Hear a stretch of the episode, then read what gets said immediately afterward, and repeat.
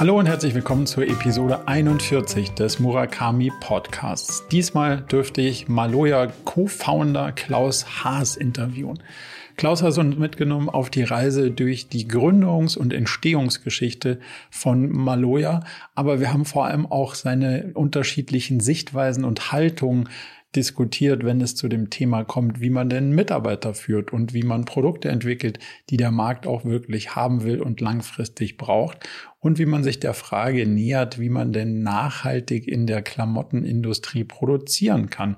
Und dabei hat er einige sehr spannende Aspekte beleuchtet, die Maloja so ganz anders macht als viele der Unternehmen, die man sonst so kennt. Mir hat es sehr viel Spaß gemacht und ich habe sehr viele spannende Einblicke gewonnen. Ich hoffe, das geht euch ähnlich. Jetzt also viel Spaß mit der Unterhaltung mit Klaus Haas von Maloja. Klaus, ganz herzlich willkommen und vielen Dank für deine Zeit. Ich bin sehr gespannt, ein wenig über deine, eure Geschichte zu Maloja zu erfahren. Magst du uns mal so ganz an den Anfang der Geschichte kurz mitnehmen, wie ist denn die Idee und daraus auch die Firma überhaupt entstanden? Ja, es ist inzwischen schon 20 Jahre her, aber es ist trotzdem noch sehr frisch. Ähm, die Idee hatte äh, nicht ich gehabt, die hat vielmehr mein Partner gehabt, der Peter Räuber, der auch äh, deutlich länger in dieser Branche arbeitet und ähm, der schon früher mit, mit ähm, dem Thema Bike ähm, und auch äh, Bikebekleidung in Berührung kam äh, und den das Thema nie losgelassen hat. Und ähm, er hat dann, ist dann 2003 mal auf mich zugekommen und ich war zu der, seiner, äh, zu der Zeit auch als Unternehmensberater tätig und das wusste er und er hat gesagt, er hat da so eine Idee, ähm, ähm, die er gerne ähm, umsetzen möchte, ob ich mir das mal anhöre als Berater. Und äh, ich sagte, ja, wenn du Idee hast, dann kommst du mal vorbei. Und wir saßen zusammen und ähm, es war schon sehr konkret, was er da im Kopf hatte und es klang irgendwie interessant und am Ende eines langen Abends habe ich zu ihm gesagt, naja, beraten kann ich das nicht, aber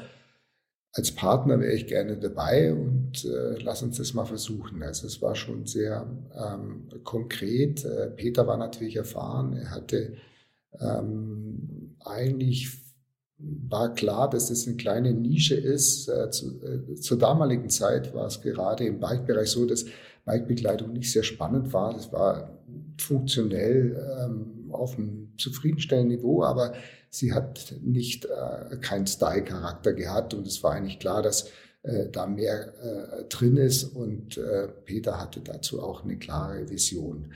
Und insofern hatten wir einen ja, relativ äh, interessanten Einstieg, äh, weil er natürlich in der Branche auch verwurzelt war und durchaus einige Leute kannte. Und das war natürlich äh, für uns auch entscheidend, dass ein Netzwerk da ist. Und so haben wir mal einfach losgelegt mit einem sehr kleinen Budget tatsächlich. Wir haben im ersten Jahr ähm, ziemlich genau 150.000 Euro ausgegeben. Mehr war nicht zur Verfügung, es war unser eigenes Geld und äh, wir haben uns eigentlich auch vorgenommen, dass wir äh, in der Anfangsphase ähm, das mit Eigenkapital bestreiten müssen, um einfach mal zu sehen, ob das funktioniert. Ähm, hatten es geschafft, im ersten Jahr tatsächlich 100 Händler äh, für die Idee ähm, zu begeistern. Und äh, es war natürlich ein sensationeller Start. War keine ganz leichte Zeit damals, 2004. Die Wirtschaft hat ähm, auch etwas Mühe gehabt. Die Händler hatten auch immer ein bisschen Sorge, aber diese Zeiten sind auch gut für Gründerzeiten, weil natürlich äh, immer dann, wenn es nicht so läuft in den Geschäften, ähm, jeder auch dazu neigt, vielleicht mal was Neues auszuprobieren. Und so war es tatsächlich. Also die Händler kamen äh, zu unserer ersten Messe und gesagt, Gott sei Dank endlich mal was Neues, endlich mal was Frisches. Und so war der Start ähm, nur mit einer Sommerkollektion. Auch die ersten zwei Jahre.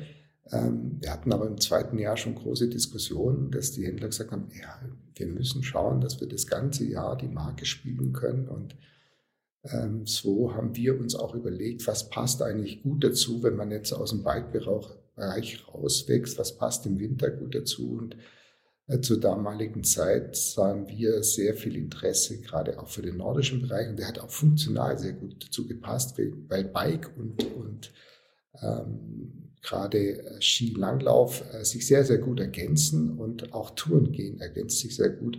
Für beide äh, Sportarten braucht man sehr atmungsaktive, wirklich sehr ähm, funktionale Bekleidung. Das hat sich eigentlich für uns auch spannend angehört. Ähm, und so kam es eigentlich, dass wir dann das als Kernschwerpunkte unserer Marke ausgeprägt haben. Ja, und dann ging das Jahr für Jahr äh, ähm, eigentlich äh, ganz gut weiter, obwohl wir eigentlich sehr selektiv unterwegs waren. Wir hatten das Ziel, auch die Marke über eigentümergeführte Händler äh, möglichst äh, in den Markt zu tragen. Und äh, ja, die Frische, die wir mitgebracht haben, hat doch viele fasziniert. Und ähm, wir konnten so relativ schnell ein kleines Geschäft aufbauen, wo wir wussten, nach drei, vier Jahren, das äh, wird ähm, auch bleiben. Und äh, dann war es uns eben sehr wichtig, dass wir ähm, die ähm, ja, auch unsere Innovationen ähm, auf einen wirklich äh, äh, guten Stand brachten. Wir hatten natürlich am Anfang, wir haben im, im, ersten Jahr mit einer halben Designerin gearbeitet und heute haben wir doch 20 Leute in der Entwicklung. Das ist ein kleiner Unterschied, das kann sich jeder leicht vorstellen. Ja. Ähm, aber so sind natürlich die Anfänge entstanden und äh, uns war klar, wir müssen nachlegen, wir müssen gerade in der Entwicklung nachlegen ähm, und, ähm, und so ein, ein gutes Team aufbauen und, und alles Geld, was wir die ersten Jahre verdient haben, haben wir tatsächlich immer gleich ins Produkt gesetzt, hatten relativ wenig für, für Marketing tatsächlich übrig ähm, weil wir immer versucht haben, mit unserem eigenen Geld zu arbeiten. Natürlich haben die Banken auch ein bisschen mitgeholfen, aber es war jetzt uns klar, wenn wir einen Fremdinvestor, einen großen dazu kriegen, dann sind wir nicht mehr eigenständig und bei der Idee, die wir im Kopf hatten, war es ihm sehr wichtig, auch unabhängig zu sein, auch mal Nein sagen zu können. Und ja, das äh, war nicht immer ganz leicht, aber kleine äh, Budgets führen auch gerne dazu, ähm, dass man kreativ wird. Und äh, das hat uns, glaube ich, auch ein bisschen zum Vorteil gereicht. Und ähm, ja, wir sind dabei, glaube ich, auch ein bisschen bodenständig geblieben, weil es uns immer auch ein bisschen geerdet hat und wir äh, nie in der Gefahr waren, abzuheben. Ähm, ja, wenn ein kleines Geld verdient wurde, haben wir es wieder reinvestiert. Das ist fast bis heute so geblieben. Aber wir können natürlich auch ein bisschen ja, die Firma ist größer geworden und hat natürlich deutlich mehr Substanz und ähm, dann ist dann doch etwas entstanden, wo wir auch, äh, glaube ich, ein bisschen stolz drauf blicken können.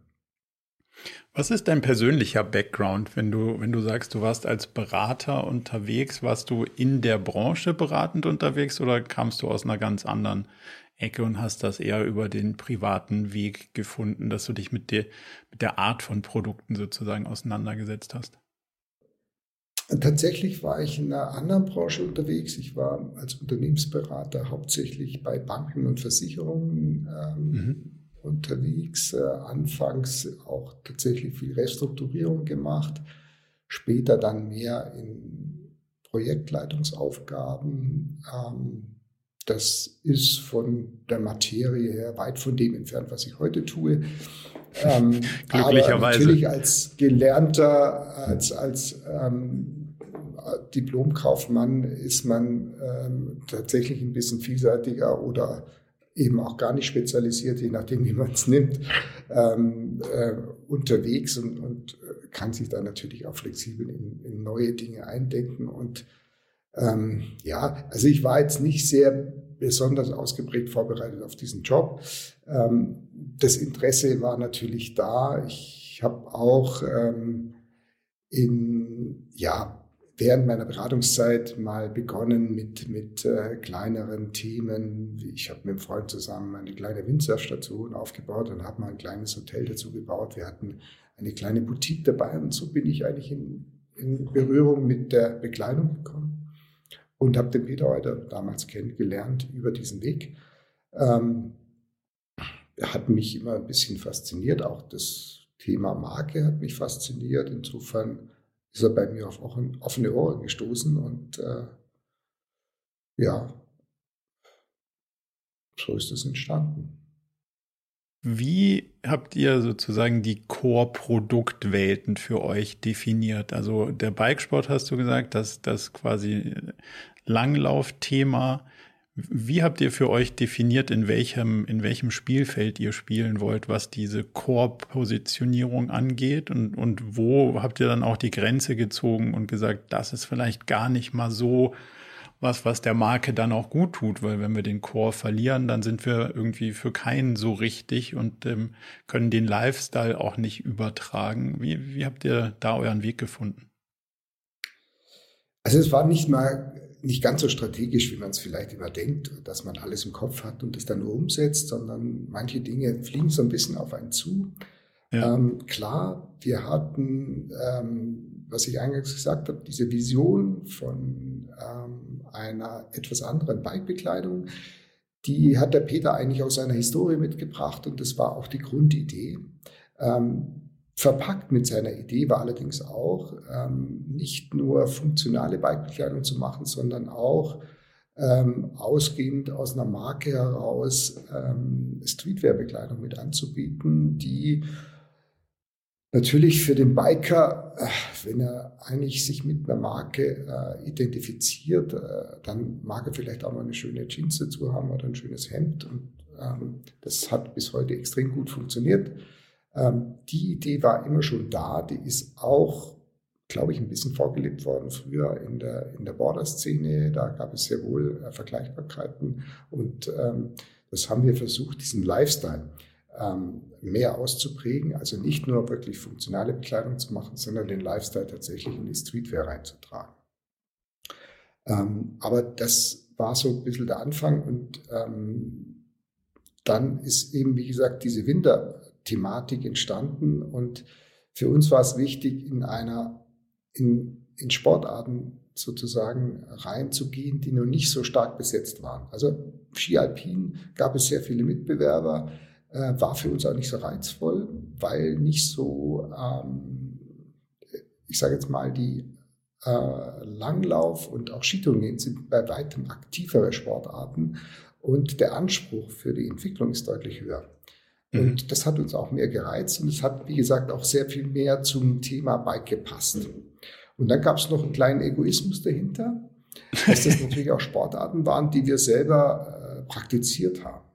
Ja. Und eigentlich ist so ein bisschen unser gesamtes Programm irgendwann entstanden. Wir haben dann immer mal wieder Teile dazugebaut. Wir haben ein bisschen Klettern gemacht. Wir machen heute ein bisschen Yoga dazu, ein bisschen Laufen. Ähm, da denkt man, vielleicht ist das ähm, viel, viel zu weit gefasst, aber es ist im Grunde genommen ein bisschen egoistisch gefasst, weil wir fast alle Sportarten selber machen und eigentlich auch ein bisschen das für uns gebraucht haben. Und wenn man es strategisch ansetzt, dann war natürlich am Ende die Idee, wir wollen den aktiven Sportler das ganze Jahr begleiten.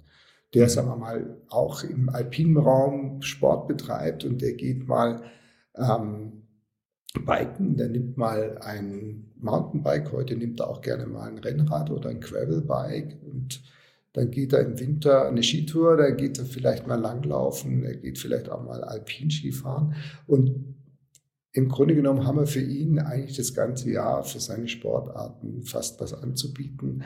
Ähm, das Interessante eigentlich heute ist, dass es immer mehr Crossover-Bekleidung ähm, ähm, auch gibt. Das heißt, Sportbekleidung, die wir in mehreren Sportarten gleichzeitig einsetzen können. Insofern macht es ganz viel Sinn. beispielsweise Oberteile. Wir haben gerade eine kleine Kollektion entwickelt, die heißt Glide and Ride. Die hat, ähm, ist praktisch im Winter genauso für, fürs, auf dem Bike als auch für äh, Nordisch, sprich für Langlauf, äh, einsetzbar und das funktioniert sehr gut.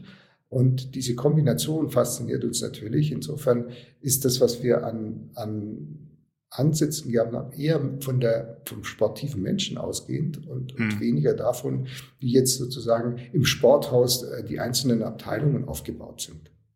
Das ist ja der total tut sich schlau. Manchmal auch. ein bisschen schwerer, weil es äh, sich natürlich ein bisschen mehr diversifiziert.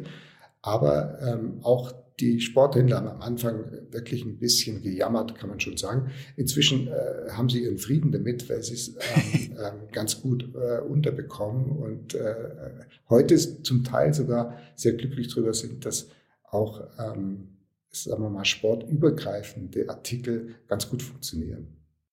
Aber aus der, genau wie du sagst, aus der, aus der Benutzerperspektive ist das ja der spannende Teil, dass man nicht für jede Sportart ein eigenes Oberteil braucht, sondern sagt so, okay, die Zielgruppe hat große Überschneidungen und dann benutze ich das eine für die eine und die andere Sache.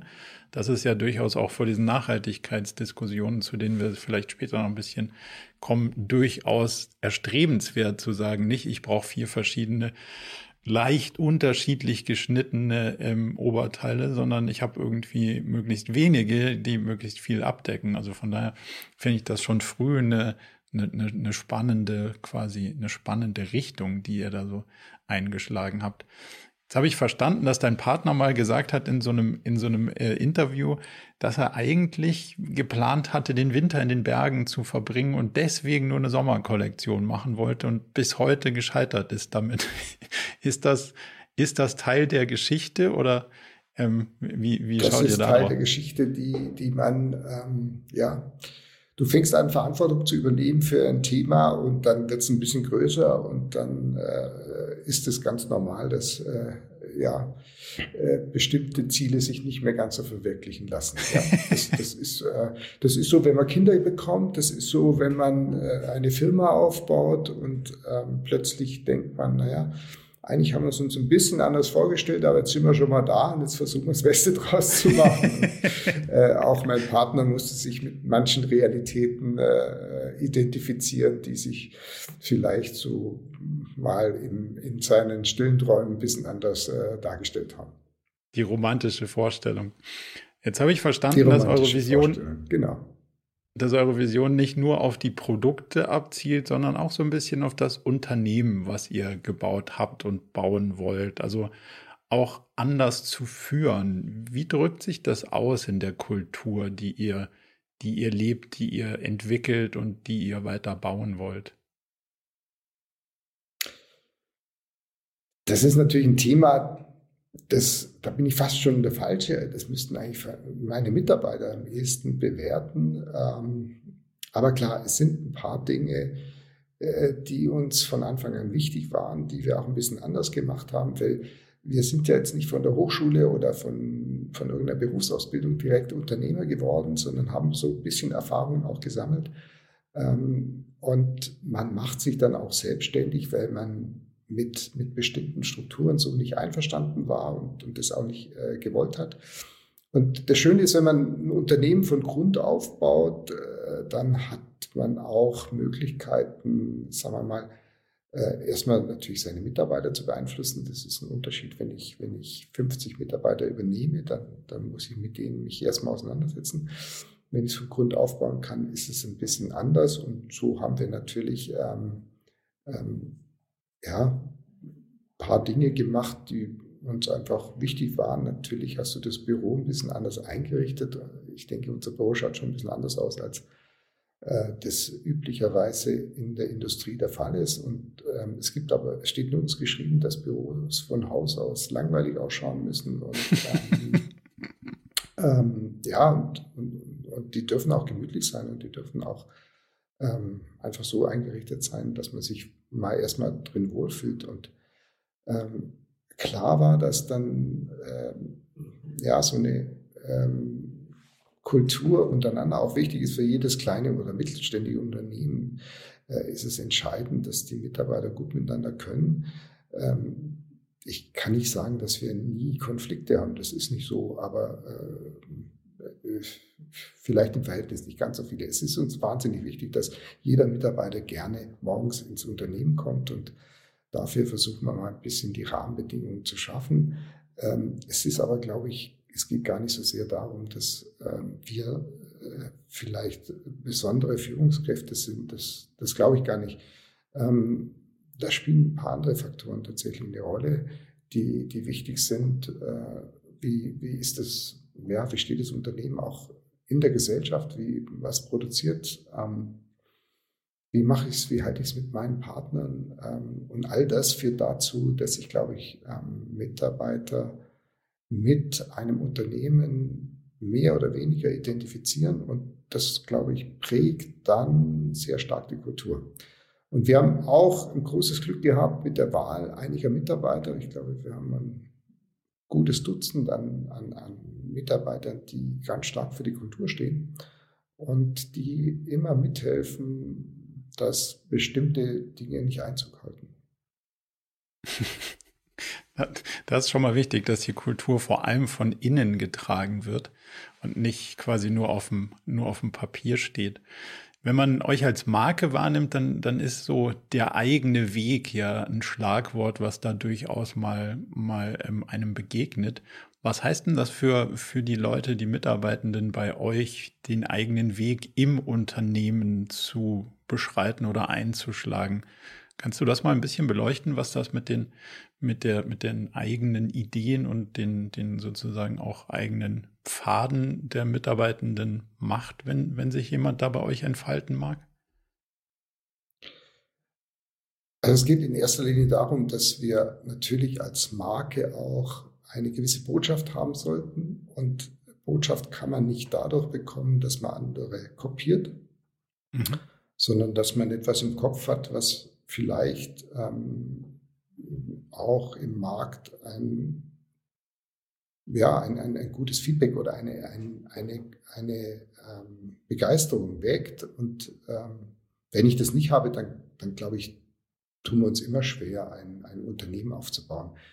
Insofern war es natürlich immer wichtig, etwas anders zu machen, aber nicht per se anders zu machen, sondern etwas auf die eigene Art und Weise zu machen. Das heißt, wir, wir lassen uns nicht so sehr leiten von irgendwelchen ähm, Trends. Ähm, das geht ganz am Anfang los. Die meisten, darf ich schon so sagen, die meisten Marken ähm, holen sich zum Beispiel üblicherweise von Trendagenturen die Farben, ähm, die möglicherweise in zwei Jahren modern sein sollten und dann schauen natürlich äh, viele Marken sehr ähnlich aus, was die Farbwelten betrifft. Das haben wir so nie getan, das ist nur ein kleines Beispiel. Mhm. Ähm, wir versuchen natürlich äh, immer in der Kollektion, wir sind wahrscheinlich die einzige Marke, die sehr konsequent jedes Jahr ein, ein, ein eigenes Kollektionsthema aufbaut. Das wird bei uns relativ tief gemacht. Das wird auch mit sehr viel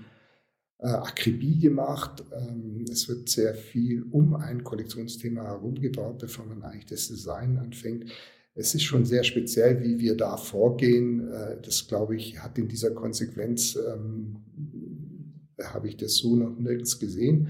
Ähm, wobei ich, wie gesagt, auch nicht so sehr auf die anderen äh, achte. Aber äh, das gibt bei uns, ähm, glaube ich, so eine eigene Dynamik und äh, uns war immer wichtig, dass wir das, was wir tun, mit voller Überzeugung tun.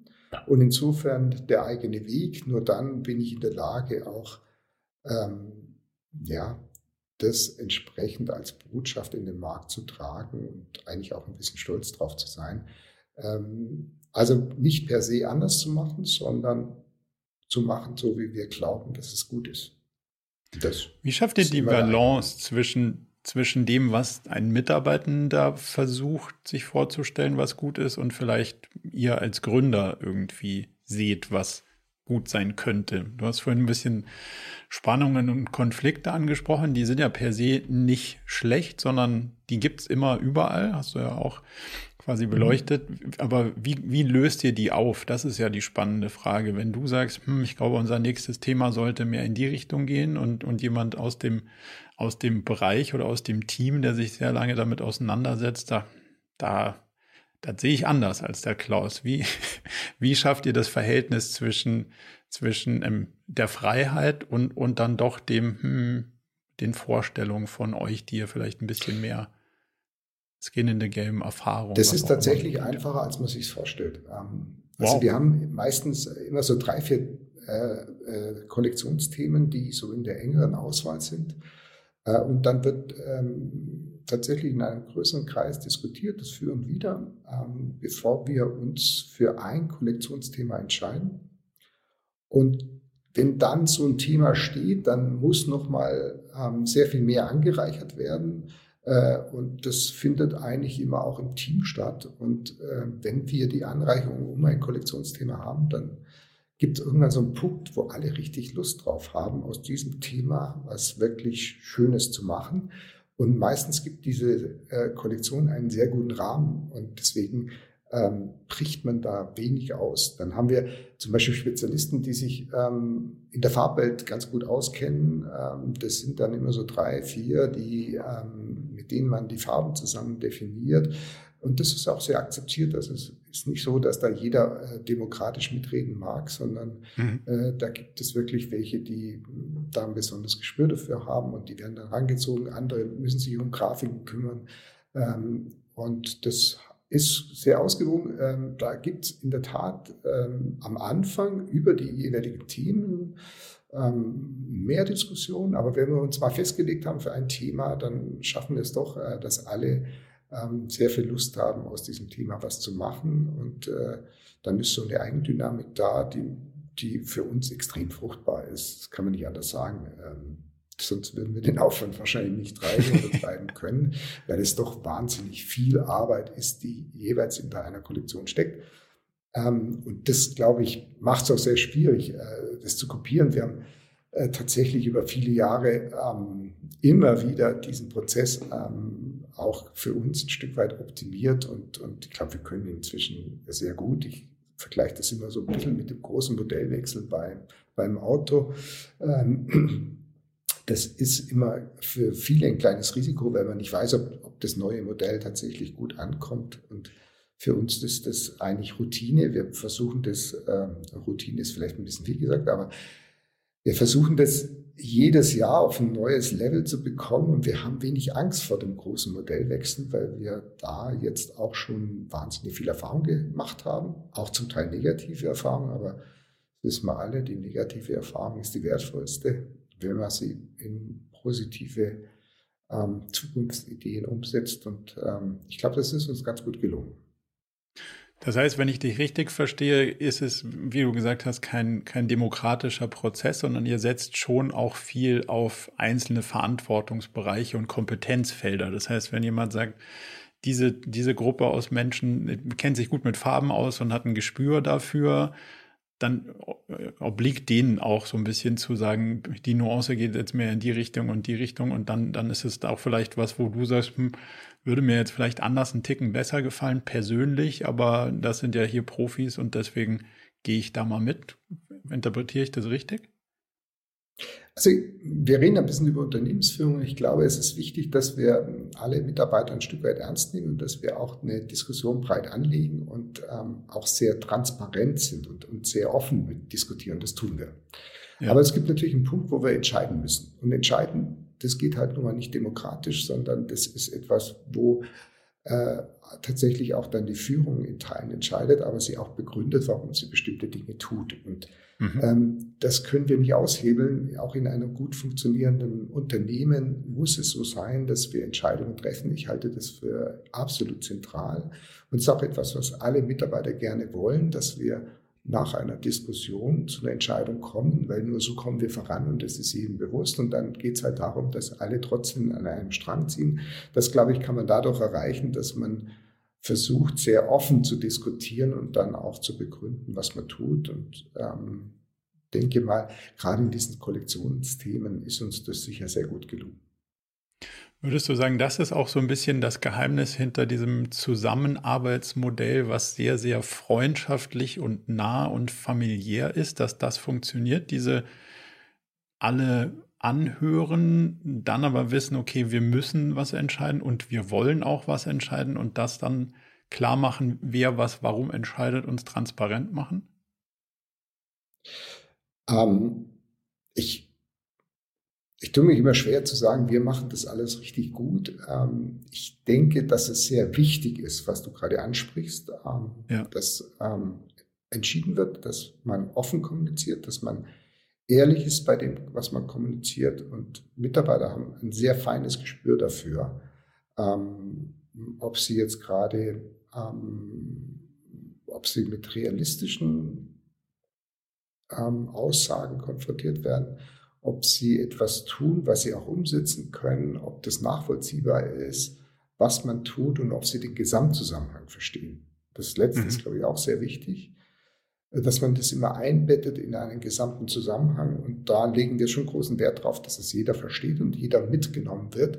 Äh, und dann kann auch jeder, glaube ich, in, immer in dieselbe, also dann ist er auch so weit in, in den Rahmen eingebettet, dass er ein Stück weit automatisch auch die richtigen Dinge tut.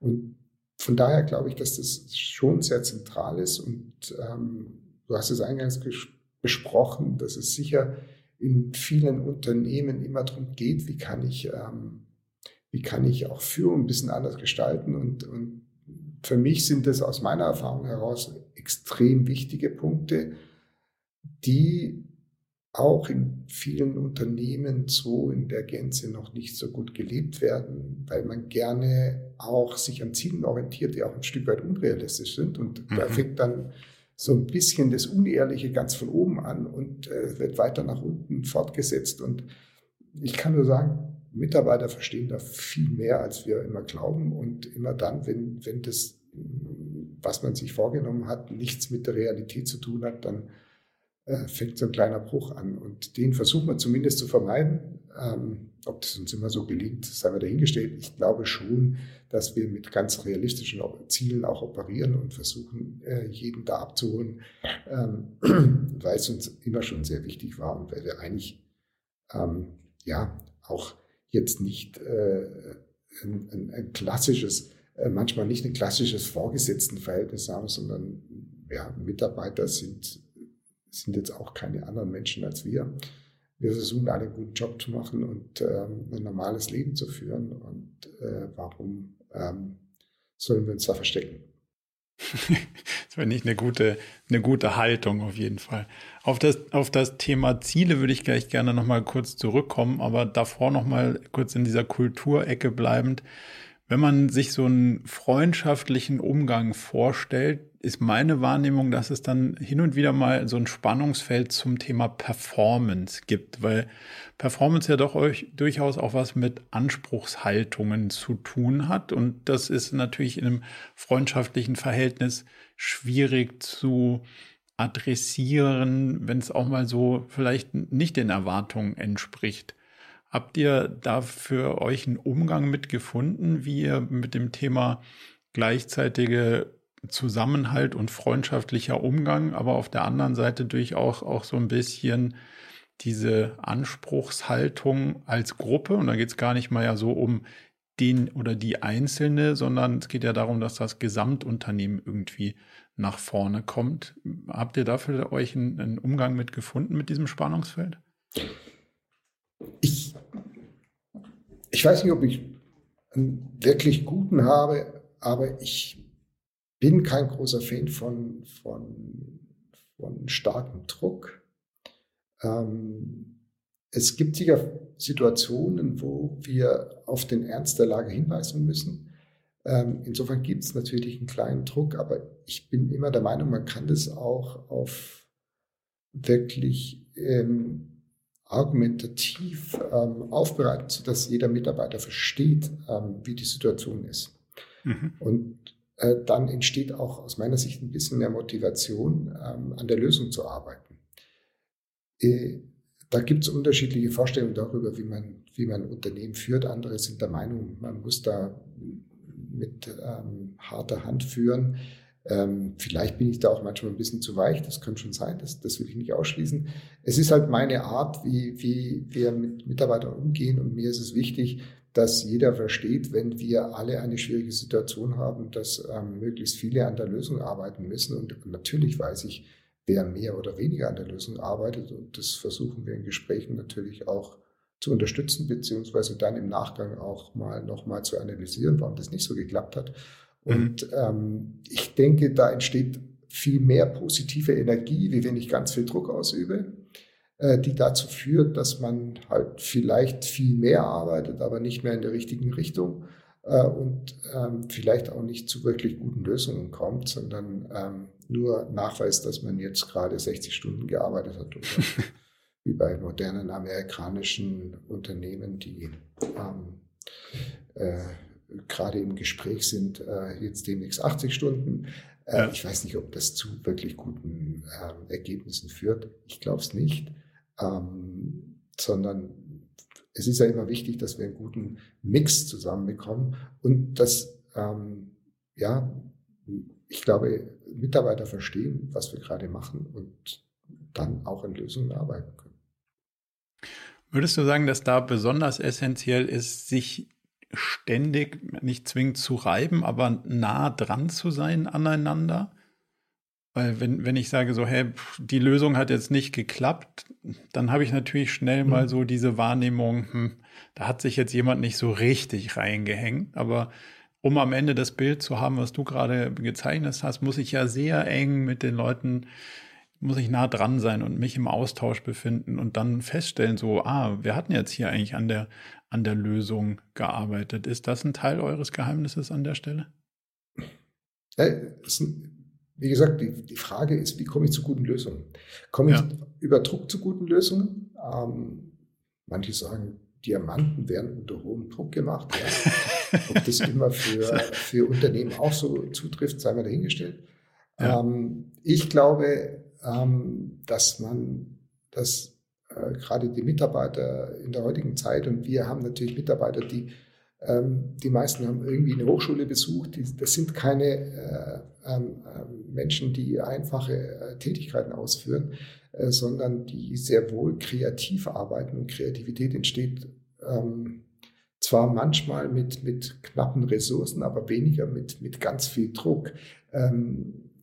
es ist zum, aus meiner Sicht, kann man mit viel Diskussion, ganz, ja, viel Diskussion ist falsch gesagt, aber mit, mit viel Transparenz ähm, sehr viel erreichen, dass alle versuchen, wirklich mitzuziehen. Und ähm, da geht es dann eher darum, habe ich ein paar Leute, die äh, auch dann äh, das vorleben äh, und die die anderen mitziehen. Und das, glaube ich, haben wir schon. Das kann ich, glaube ich, eindeutig bejahen. Ähm, vielleicht braucht es auch da den richtigen Mix dafür. Aber dann findet man eigentlich äh, meistens eine äh, interessante Diskussion und am Ende auch eine gute Lösung. Und dann habe ich auch die Garantie, dass alle dahinterstehen und äh, dran arbeiten.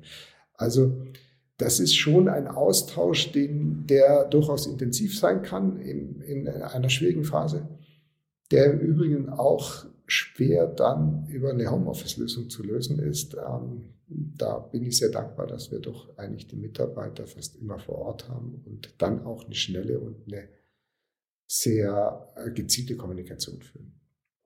Das ist ein ziemlich spannender Punkt, weil ihr habt ja so ein Arbeitsmodell sehr, also an einem sehr spannenden Ort, so wenn ich das so richtig interpretiere. So kann man sich ein bisschen wie so ein Bauernhof vorstellen mit, ähm, mit großem Workspace und das hast, wie du schon gesagt hast, auch so von der Einrichtung alles ein bisschen nicht so büromäßig, sondern eher so ein bisschen zu, also Ticken zum Wohlfühlen. Was hat sich denn da durch Corona geändert? Oder gibt es Leute, die danach sagen, so, ich mag den Ort zwar, aber nicht mehr so oft? Also Gibt es da, gibt's da, gibt's da massive Veränderungen auch, die sich trotz eines schönen Ortes ähm, in, die, in die sozusagen Arbeitskultur mhm. gerade abfärben? Also es ist ein gewisser Lernprozess und auch Corona war für uns ein interessanter Lernprozess. Ähm, der geht eigentlich schon früher los. Wir hatten ähm, schon 2008 war das das erste Mal, dass eine Mitarbeiterin für uns äh, schwanger wurde und das erste Kind geboren. Ich glaube, inzwischen haben wir fast 25 äh, Kinder von Mitarbeitern. Das ist ein Prozess, den wir schon häufig durchgemacht haben. Ähm, und am Anfang war ich der Meinung, naja, dann gibt man den Müttern zu Hause einen Arbeitsplatz und dann können die das irgendwie miteinander verbinden. Und das war dann gar nicht so. Die wollten alles, nur nicht zu Hause arbeiten. Die wollten in der Firma arbeiten, weil das sozusagen äh, der Platz war, wo sie auch die Ruhe hatten, um sich mal der mhm. Arbeit zu widmen und auch mal äh, eine gewisse Abwechslung haben. Ähm, dann kam Corona. Wir hatten das Glück, dass wir wirklich ein eingespieltes Team hatten. Wir haben damals zwei Gruppen gemacht. Die eine kam immer Montag und Mittwoch, die anderen Dienstag und Donnerstag, so dass wir, wenn eine Gruppe ausgefallen ist, die andere sozusagen immer noch den operativen Betrieb aufrechterhalten konnte. Aber wir waren alle wieder froh, als wir wieder zusammenkamen. Jetzt mhm. ist es sicher so, dass wir, ähm, weil du vorhin von einem speziellen Ort gesprochen hast, wir haben ähm, jetzt nicht den, den ganz typischen Bauernhof. Äh, es ist schon Bauernhof, aber es ist mehr, das Zentrum ist eigentlich die alte, ähm, der alte Heustadel. Äh, und äh, den haben wir umgebaut. Und das äh, kommt einem am Anfang, wenn man davor steht, erstmal so vor wie eine große Halle, ist keine große Halle mehr, sondern es ist wirklich ein gemütlicher Ort, aber ein sehr großer Raum. Und ähm, wir haben dann festgestellt, dass die Kommunikation auf eine ganz besondere Art stattfindet. Es ist fast wie ein Großraumbüro. Ähm, mhm. und man kriegt so das Grundrauschen mit, äh, kann aber trotzdem noch einigermaßen in Ruhe arbeiten, wenn man es mal gewöhnt ist.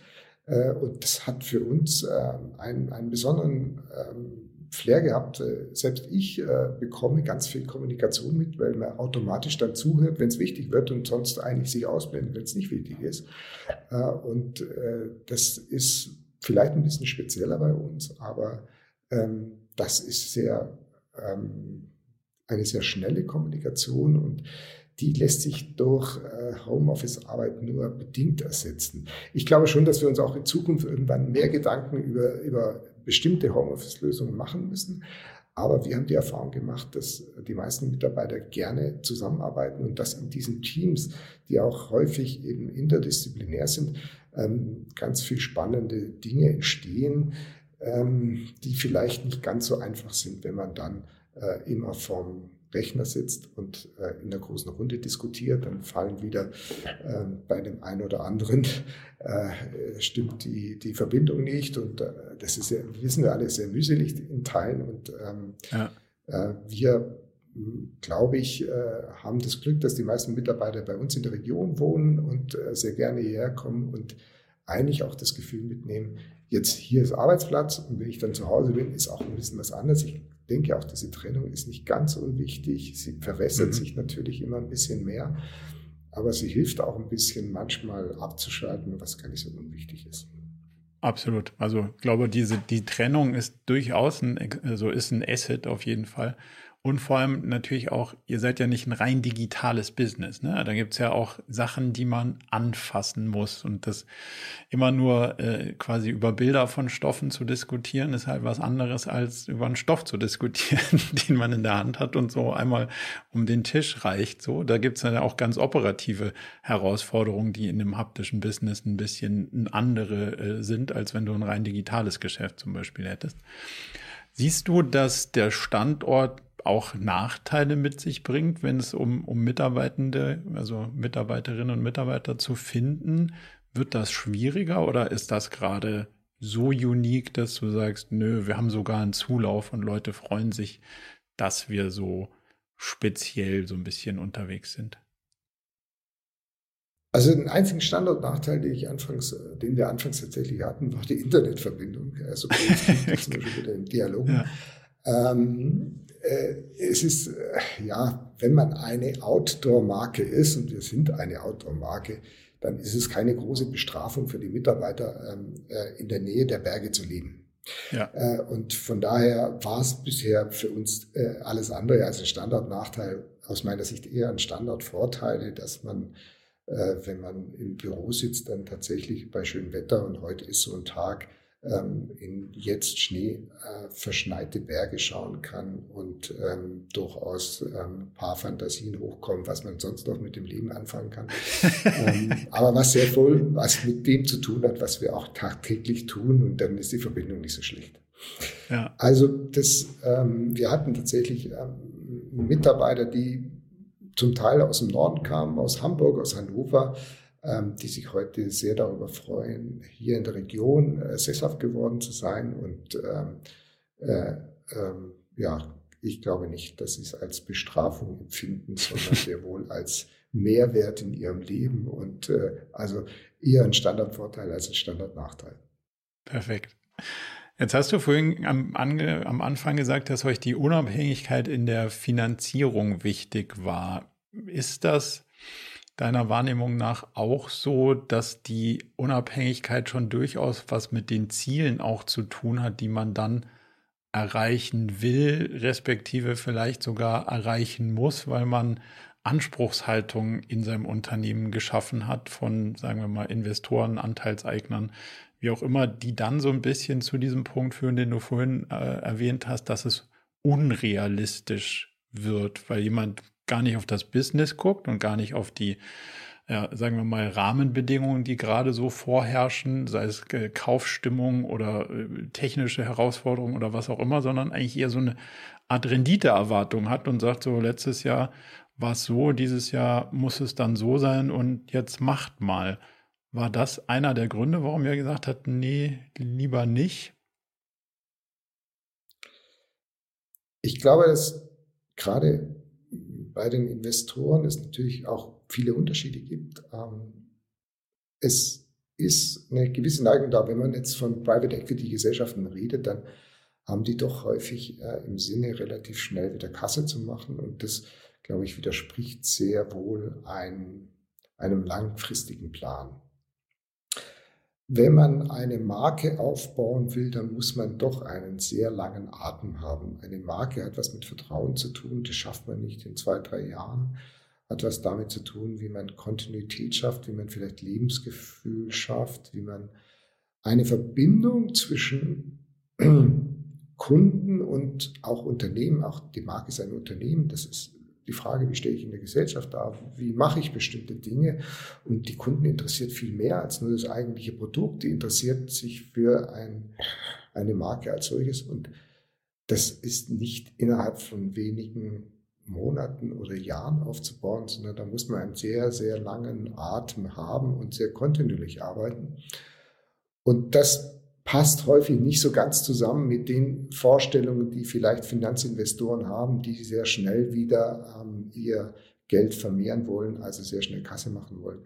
Und von daher sind das ähm, natürlich Einflüsse, die häufig dem entgegenstehen, was wir so im Kopf hatten. Ähm, und äh, deswegen war uns diese Unabhängigkeit so wichtig. Und wenn ich es natürlich von den Banken unabhängig sein will, dann, dann heißt das im Klartext nicht, dass ich keine Kredite aufnehmen kann, aber es darf nie so weit kommen, dass die Banker sozusagen Einfluss auf die Unternehmenspolitik nehmen, weil dafür haben sie dann häufig doch, ähm, ich will nicht sagen, äh, keine Qualifikation, aber nicht die richtige Qualifikation. Sie sind mhm. für was anderes ausgebildet und nicht für, ja. ähm, für das, dass sie ähm, ein, ein Unternehmen, wie es Maloya ist, aufbauen können, beziehungsweise verstehen können. Und das ist eben, ja, sehr wichtig, dass man Entscheidungen treffen kann, die häufig auch Umsatzverzicht bedeuten, die aber langfristig sich auszahlen. Ähm, und das einem Investor zu erklären, ist ähm, nicht immer einfach und kostet auch Zeit und Mühe. Und wir haben zum Glück, ähm, das sind ja nicht, äh, Pedro und ich sind ja nicht allein im Unternehmen, wir haben noch zwei Stüttegesellschafter, die da immer mitziehen äh, und äh, uns auch unterstützen in diesem langfristigen Plan. Und ähm, ich glaube, nur so kann es gelingen, auch ähm, diese Bedeutung im Markt zu bekommen, die wir heute haben. Wie setzt ihr euch dann Ziele, wenn ihr das Glück habt, nicht zwingend von außen getrieben zu sein? Also wie, wie findet ihr den richtigen Anspruchsgrad an euch selber? Kommt ihr von der Mensch, ich habe eine Idee und lass mal gucken, was aus der, dieser neuen Richtung vielleicht erwächst? Oder kommt ihr aus der anderen Ecke und sagt, Mensch, jetzt sind wir so und so groß geworden in der und der Zeit? Da muss doch noch ein bisschen was gehen. Wie ist denn der Denkprozess, der euch dahin führt zu dem, was ihr euch selber als Erwartungshaltung setzt? Ja, es ist, es ist nicht so strategisch, wie es vielleicht mancher denken mag. Und ähm, nochmal, wir hatten am Anfang so eine kleine Idee und äh, das hat faszinierend geklungen und dann fängt man das Arbeiten an und dann fängt man irgendwann das Nachdenken an und ähm, ich glaube schon, dass wir heute eine ganz gute Strategie haben, aber dass die Strategie so im Laufe der Zeit entstanden ist. Mhm. Und so ein paar Dinge, so ein paar Rahmenparameter haben wir schon, in denen, an denen wir uns orientieren, was wir machen wollen, was wir nicht machen wollen. Ähm, aber wir tun uns schwer, ähm, immer die Ziele, so wie jetzt mal so einen Fünfjahresplan zu machen und sagen, da wollen wir den, den Umsatz machen und da wollen wir da und da hinkommen. Ähm, wenn man sich mal vorstellt, was in, wir in den letzten drei Jahren an Herausforderungen alle meistern mussten, dann ist jeder Plan, der 2019 entstanden ist, spätestens heute ad absurdum geführt. Ja. Also man muss sich schon immer fragen, was nutzen uns diese, diese ähm, Ziele, diese hochgesteckten Ziele, ähm, Sie sind vielleicht für den einen oder anderen Investor wichtig. Man kann damit äh, ein paar Dinge rechnen. Auf dem Excel-Tabelle ähm, kommt was Schönes raus dabei. Äh, beruhigt vielleicht auch ein bisschen. Ähm, aber am Ende des Tages müssen wir ganz viel auf ähm, Dinge, die im Markt passieren, auch reagieren und versuchen, die richtigen Entscheidungen zu treffen. Deswegen braucht man gewisse Rahmenparameter und auch für sich ein paar Grundsätze, an denen man es ausrichtet. Ähm, aber ich kann jetzt heute nicht sagen, ob wir in, in ob es Sinn macht, in, in, in zehn Jahren doppelt so viel Umsatz zu machen oder vielleicht gleich viel Umsatz zu machen. Es wird sich im Laufe der Zeit entscheiden. Ähm, wir müssen nur ein gutes Gespür bekommen. Was ist ein gesunder Zuwachs? Was ist ein weniger gesunder Zuwachs? Und der äh, wird durch tägliche Entscheidungen natürlich getroffen. Und äh, wir müssen eine gewisse Flexibilität darauf haben, auch das zu verändern. Und wenn ich natürlich alle Vierteljahre als Aktiengesellschaft ähm, äh, in die Bütsch gehen muss und erklären muss, warum ich bestimmte Umsatzziele jetzt nicht erreicht habe und bestimmte Ertragsziele, dann ist das nicht immer hm, einfach damit eine langfristige Strategie zu verfolgen. Und für uns steht im Vordergrund, gesund zu wachsen, alle mitzunehmen, ähm, das heißt, auch die Mitarbeiter müssen verstehen, was sie tun. Und gesundes Wachstum heißt es nicht nur gesundes Umsatzwachstum, sondern auch ähm, alles, was dazugehört, ähm, dass wir auch daran denken, dass wir Teil der Gesellschaft sind, dass wir Teil der Natur sind. Und ähm, das ist natürlich nicht immer leicht. Auch wir äh, können äh, jetzt nicht ökologisch alles 100 Prozent schaffen, aber wir können natürlich mhm. versuchen, Best Practice zu tun und, und das zu nutzen, was unseren Möglichkeiten zur Verfügung steht.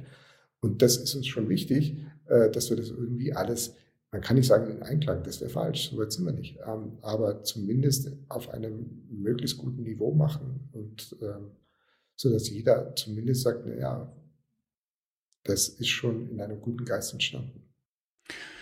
Was ist denn dein, dein Blick auf Wachs, auf die Rolle von Wachstum? Weil das ist ja immer so die Grundannahme, Unternehmen müssen wachsen. Jetzt gibt es ja so Trends, die sagen Post-Wachstum-Ökonomie wenn wir alle wachsen in der Wirtschaft, wenn wir das irgendwie nicht hinkriegen, diesen Planeten auf die richtige Spur zurückzulenken.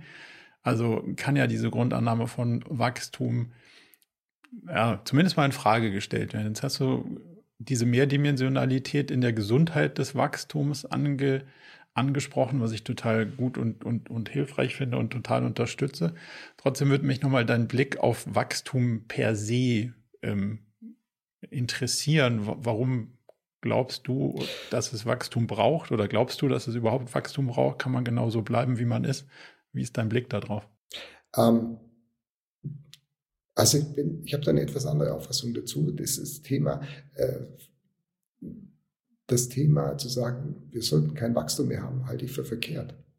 Mhm. Ähm, vielleicht, wenn man die Volkswirtschaft als Ganzes betrachtet, dann, dann können wir darüber reden. Also in, in, in der gesamten. Äh, aber was, wenn ich jetzt die einzelnen Unternehmen betrachte, dann wäre es ja nicht richtig, wenn Unternehmen, die gut wirtschaften, die Gutes tun, äh, nicht wachsen und die, die sozusagen äh, Dinge tun, die nicht besonders hilfreich sind für die Gesellschaft oder für die Volkswirtschaft, wenn die nicht mal ähm, schlechter dastehen. Wir brauchen diese Dynamik. wenn die Dynamik nicht mehr da ist, äh, dann werden wir alle nicht mehr innerlich wachsen, dann werden wir auch keine Fortschritte haben und dann werden wir auch die Welt nicht retten.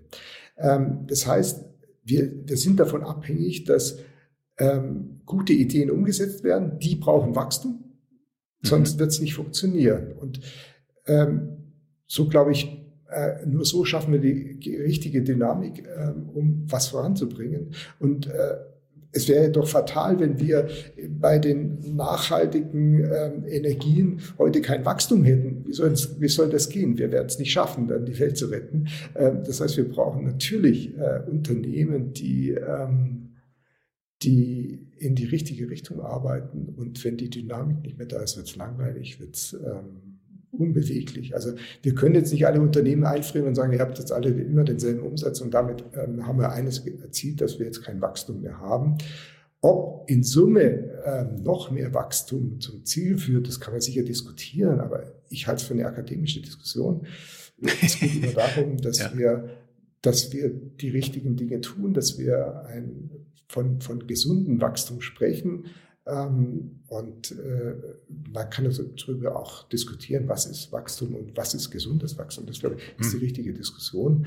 Ähm, aber ohne Wachstum, ohne Dynamik, äh, äh, sind wir ehrlich, das macht keinen Spaß und das führt auch zu nichts.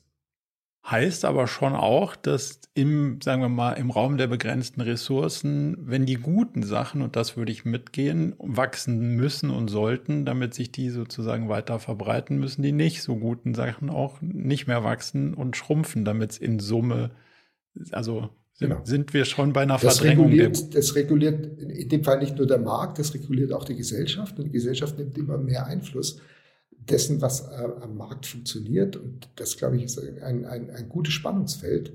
Äh, insofern ähm, brauchen wir genau diese Dynamik. In einem eurer Videos habe ich gelernt, dass Bäume sich sozusagen natürlich die Ressourcen aufteilen, wenn der eine nicht mehr so gut äh, dasteht, weil er gerade von Schädlingen angegriffen wird, dann gehen die anderen um ihn rum so ein bisschen zurück und sagen, okay, du brauchst das gerade.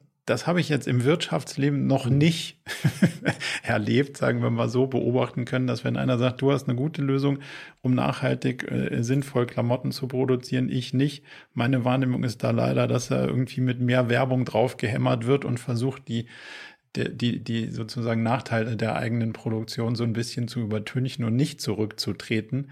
Aber ich mag das Bild, dass es ähm, zu einer Welt führt, wo man sagt, wir haben nur die Ressourcen und lass mal die für die besten Lösungen richtig investieren und dann kann das da auch wachsen. Das heißt, die anderen mit den nicht so guten Lösungen, die müssen halt vielleicht einen Schritt zurück äh, ja, treten oder auch zurückgeschoben werden, so durch den Markt. Das wäre ich glaube, da ist der, der Verbraucher, die Verbraucherin schon in einer, in einer Rolle auch so ein bisschen die Marktmacht auch so richtig zu lenken. Und dann würde ich sagen, kann es funktionieren. Dann teile ich oft dein, dein, ähm, deine, deine, deine, sagen wir mal, nicht Skepsis gegenüber Wachstum. Dann macht es ja Sinn, wenn die richtigen Dinge wachsen. Jetzt macht ihr so ein, zwei Sachen noch ganz anders, als man das erwarten würde. Speziell zum Beispiel euer Online- Shop oder euer Online-Auftritt. Wenn ich jetzt mich für eine, ein Produkt aus eurem Sortiment interessiere, dann ist es anders als bei vielen anderen. Dann gehe ich nicht hin und sage so, so kaufen und ähm, los geht's, sondern ich werde schon vor die Wahl gestellt, wo ich das denn kaufen mag. Und das hat auch was mit dem lokalen Handel zu tun und auch mit dem nicht von euch betriebenen Online-Handel. Was ist die Überlegung dahinter, das anders zu machen und hier nicht den klassischen Flagship Store der Online-Brand nach vorne zu, zu schieben und Verdrängungswettbewerb, um die Marge mitzunehmen, sondern die bisherigen Partner auch mit auf die Reise zu nehmen? Also für uns war es am Anfang ganz wichtig, dass wir auch den Handel hatten, ähm, der es geschafft hat, äh, uns zu helfen, ähm, die Marke in den Markt zu bringen, sie zu transportieren, an den Endkunden zu transportieren. Ähm, und das war natürlich ganz am Anfang, gab es relativ wenig online, sondern es war der stationäre Handel. Dann waren es ein paar Stationäre, die sozusagen nebenbei ein Online-Geschäft betrieben haben. So ist auch so ganz natürlich dieser Online-Handel entstanden. Ähm, ich will gar nicht sagen, dass es komplett Strategie war, sich aus dem Onlinehandel rauszuhalten. Es war in gewisser Weise eine Notwendigkeit. Wir mussten uns darauf konzentrieren, das Geld für die Produktentwicklung einzusetzen und haben dann aber auch erkannt, dass das der richtige Weg ist, sich auf das zu konzentrieren, was man am besten kann. Mhm. Und umgekehrt mit denen zusammenzuarbeiten, die den Handel am besten verstehen. Und wenn ich immer der Meinung bin, ich bin der beste Logistiker und der beste äh, Händler, dann führt es am Ende glaube ich, zu nicht allzu viel, sondern wir haben uns dann irgendwann gefragt, was ist unsere DNA? Was macht uns aus? Was ist uns wichtig? Was müssen wir selber ähm, in der Hand haben, damit die Marke ähm, so richtig wahrgenommen wird und auch ähm, verstanden wird. Und da war der Handel eher hilfreich, sprich diejenigen, die sich zumindest sehr gut im Handel bewegen und uns geholfen haben, auch ähm, die richtigen Kunden zu bekommen. Äh, und das gilt im Übrigen für die Logistik ähnlich. Ähm, auch da brauche ich einen professionellen Partner und nicht unbedingt ähm, das in Eigenregie zu machen.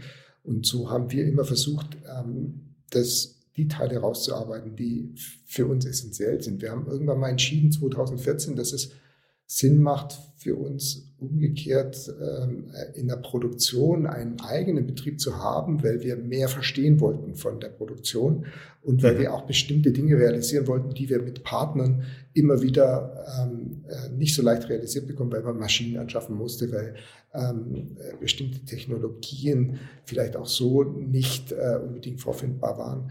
Ähm, und weil wir auch der Meinung waren, dass es ganz viele Punkte gibt, die wir dort optimieren können, wenn wir es ein bisschen besser verstehen, hat sich in der Tat als solches herausgestellt.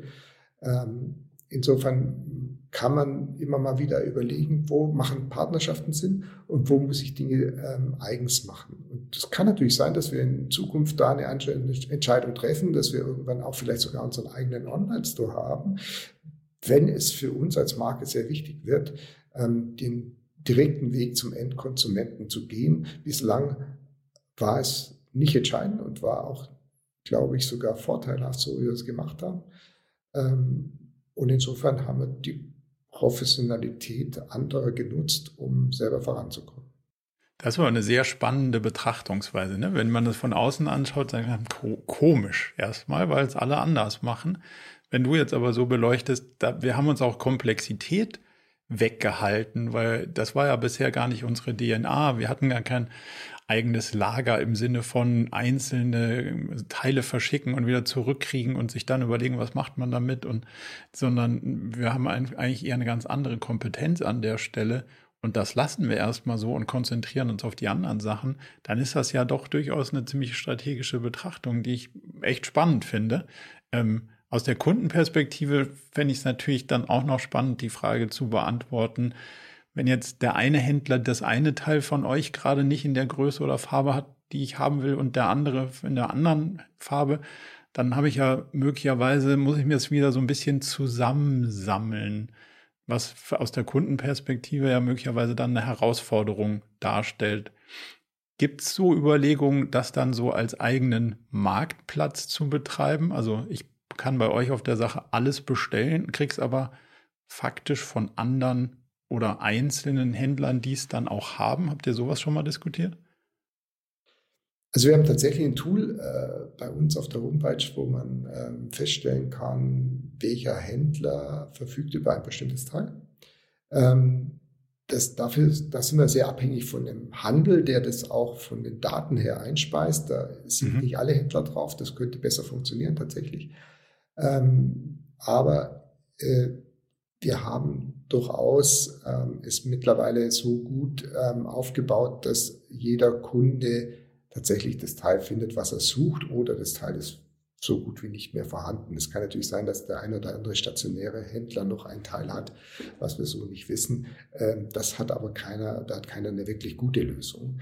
Ähm, mhm. Und äh, wenn es online verfügbar ist, dann bekommt das auch. Äh, das äh, ist etwas, was, glaube ich, in der heutigen Zeit kein essentielles Problem mehr ist.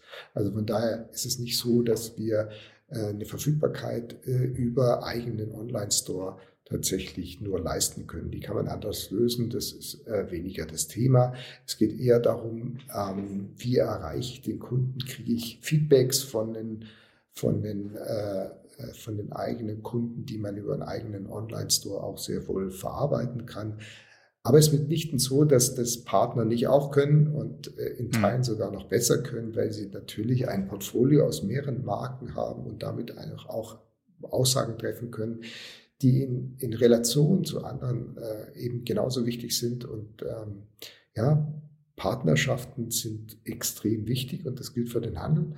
Äh, das gilt aber auch für die, für die Lieferanten. Und ähm, deswegen ist es so wichtig, dass man auch dort ähm, das Geben und das Nehmen versteht. Äh, nur dann können Partnerschaften entstehen, im Übrigen auch nur, wenn Professionalität da ist, weil äh, nur dann können zwei Gewinner aus einer ähm, gemeinsamen Partnerschaft hervorgehen. Das ist, glaube ich, das Entscheidende.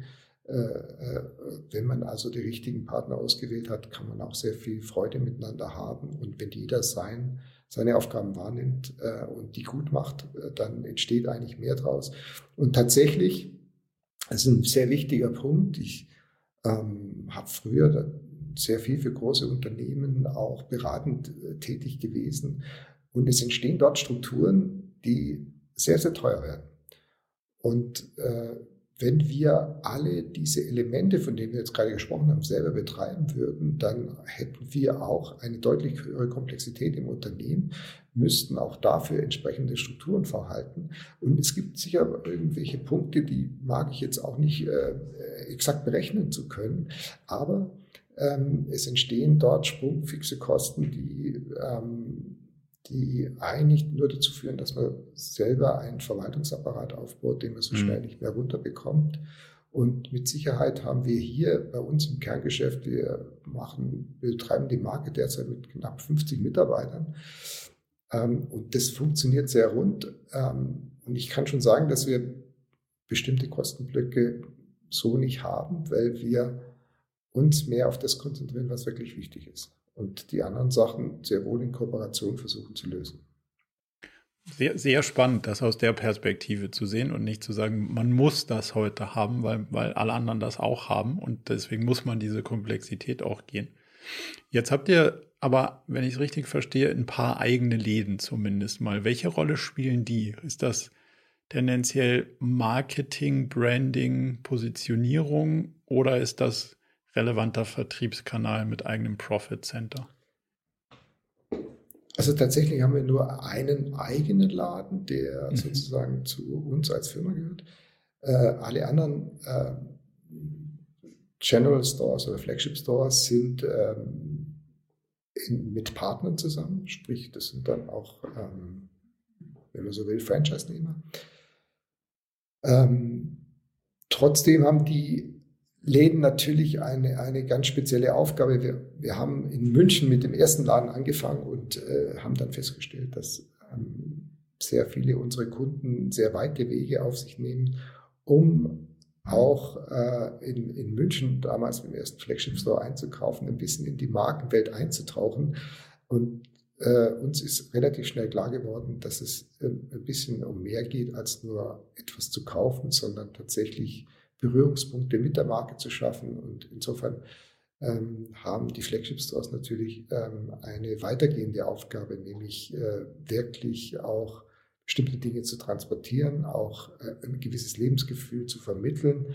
Ähm, ähm, und wir können uns tatsächlich ein paar Flagship Stores noch mehr vorstellen. Auch ich denke mal, da wird in den nächsten Jahren noch einiges entstehen, ähm, weil diese ja, dieses Gemeinsame auch mit den Kunden ganz viel ausmacht. Und äh, wir haben deswegen auch bewusst die, die Stores nicht mitten in der Innenstadt, äh, also nicht in der allerersten Lage. Es gibt schon in den mhm. Städten zum Teil, aber eher doch in Randlagen, ähm, weil es uns auch wichtig ist, dass wir wissen, der Kunde, der zu uns kommt, der hat uns auch aufgesucht und der ist nicht zufällig, weil es gerade draußen regnet und es ihm ein bisschen langweilig war, in den Laden gekommen.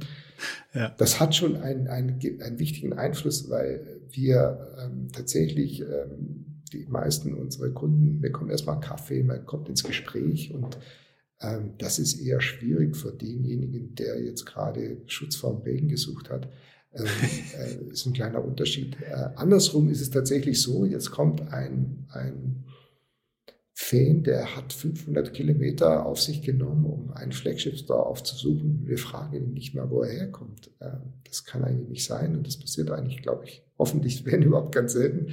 Ähm, aber ähm, die Ansprache ist halt doch eine andere. Dafür braucht es ein paar Rahmenbedingungen und wir versuchen da auch immer wieder drüber zu sprechen und wie wir die besser gestalten können, sodass wir tatsächlich auch unsere Flagship Stores so ein bisschen zu Begegnungsstätten schaffen Mhm. Ähm, und wenn man auch dann manchmal nur einen Kaffee trinkt, ist auch okay. Ähm, ähm, dann hat man trotzdem eine, eine, schöne Zeit gehabt. Äh, es geht nicht immer darum, dass ich äh, jeden Tag eine äh, vernünftige Abrechnung habe, sondern dass das Ganze irgendwie auch langfristig trägt. Und, und äh, da äh, sind wir auf einem ganz guten Weg, glaube ich. Und ich äh, kann eigentlich heute sagen, dass alle Flagship-Stores sich wirklich wirtschaftlich auch rechnen, was nicht bei vielen Marken nicht der Fall ist. Ähm, das ist so, ja. Ähm, auch weil wir diese teuren Lagen natürlich meiden und versuchen lieber das Invest ähm, in Innern zu investieren und so ähm, natürlich eine etwas spannendere Welt innerhalb eines Stores aufzubauen. Lass uns noch mal ganz kurz auf das Thema Produktion eingehen, weil das ist ja was, was hört man eigentlich ja fast nie mehr. Wenn, wenn man sagt Produktion in Europa, das ist ja schon hochtrabend, dann ist man irgendwie in Portugal, weil sonst gefühlt niemand mehr in, in Europa überhaupt noch was produziert. Und, und ihr kommt auf die Idee und sagt, ach, da muss man selber wieder so einen kleinen Produktionsbetrieb haben, damit wir was ausprobieren können, damit wir Sachen anders machen können. Wie geht das heute noch, wenn alle anderen irgendwie das nicht mehr angeblich können, weil sich nicht mehr lohnt? Wie, wie schafft ihr das?